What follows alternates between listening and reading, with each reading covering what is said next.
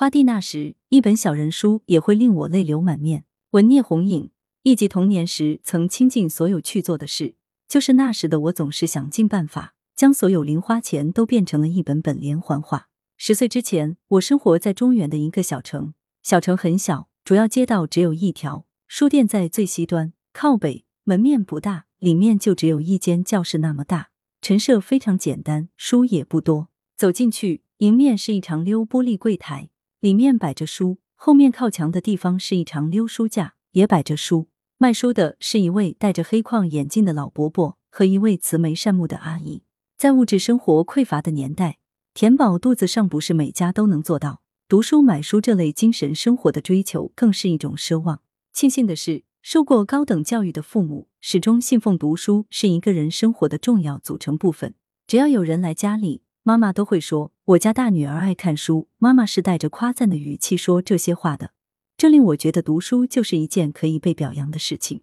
童年的我常常一有零花钱就去书店，清晰的记得自己当时是如何踮起脚尖，将汗津津的硬币或毛票递给那位老伯伯，认真的跟他说：“我要买六分钱的小画书，我要买七分钱的小画书，我要买一毛钱的小画书，我要买一毛二分钱的小画书。”而那位戴着不知道是老花镜还是近视眼镜的老伯伯接过钱后，就会转过身，在书架上努力而认真的翻找，每本书都翻过来看封底的定价，直到找到与我给的钱数刚好吻合的书，这才如释重负的转过身来，把书递给我。我接过书，也不去管内容，反正什么样的都喜欢，只要是书就行。钱并不总是那么凑手，为了挣点零花钱，我想了许多办法。家里的牙膏用完了，我赶紧把牙膏皮收起来。一个牙膏皮能卖三分钱，夏天就去割草。曾经忙活了一个暑假，割的草晒干后才卖了两毛钱。过蚕宝宝节俭后交给在外贸公司工作的亲戚，他说我的蚕茧品级不高，只卖了快把钱。还养过几只小白兔，剪了兔毛卖给外贸公司。可是兔子爱打洞，在屋里挖出坑，就被妈妈赶到外面待着，最后被小狗咬死了。所以只卖了一季兔毛，我的白兔养殖业就宣告结束了。还去捡过合欢树落下的绒花，晾干的绒花是中药，药店会收。夏天织了退掉的外壳，中药铺也收购。所有能用来换钱的招数，我可能都尝试过，一点点的积攒着，然后都拿去换了书。那时光顾书店的人并不多，书店是国营的，属于旱涝保收，货架上的书内容都很高大上，给了我亲近文字的机会。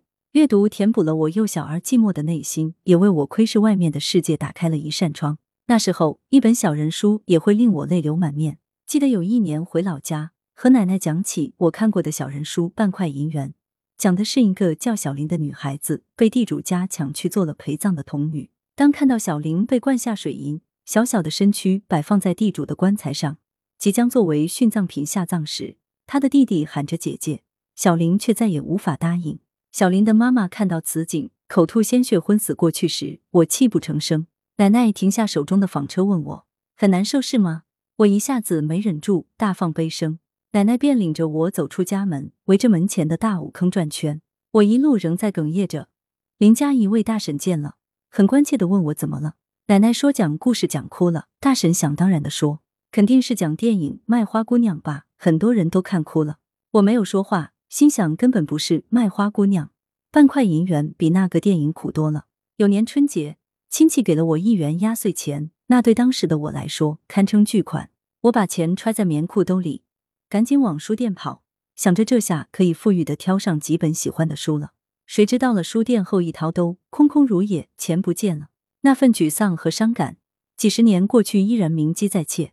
刚开始买书时。我并不识几个字，常常是买到新书后，自己先根据图画连看带猜的翻一遍，然后等妈妈有空了再给我和弟弟讲一遍。而实际性好，妈妈讲过一遍，自己基本上都能记住，复述出来，再讲给小伙伴们听。读过的每一本小人书，内容都深深嵌入脑海中了，甚至夜里有时还会辗转难眠，为主人公的命运欣喜着、遗憾着、伤感着。上学后，我最愿意上的就是语文课。因为老师会教我们认许多字，再去书店，我会指着书名念出来，让老伯伯拿给我，而不是像最初那样只是根据预算买书。印象最深的是有一次看到一本《雷锋传》，那时已经学了多音字，知道船不仅念栓，还念穿。但它和雷锋搭配起来，到底念哪个读音，还真不敢确定。我就问老伯伯，令人纳闷的是，老伯伯居然也拿不准。记得他仔细的端详着书的封面，还摘下眼镜在端详，喃喃自语着：“这到底是雷锋栓呢，还是念雷锋川呢？”我好生失望，不是因为这个字到底念啥，而是我一直认为老伯伯守着这么多书，应该是最有学问的，他怎么能不知道呢？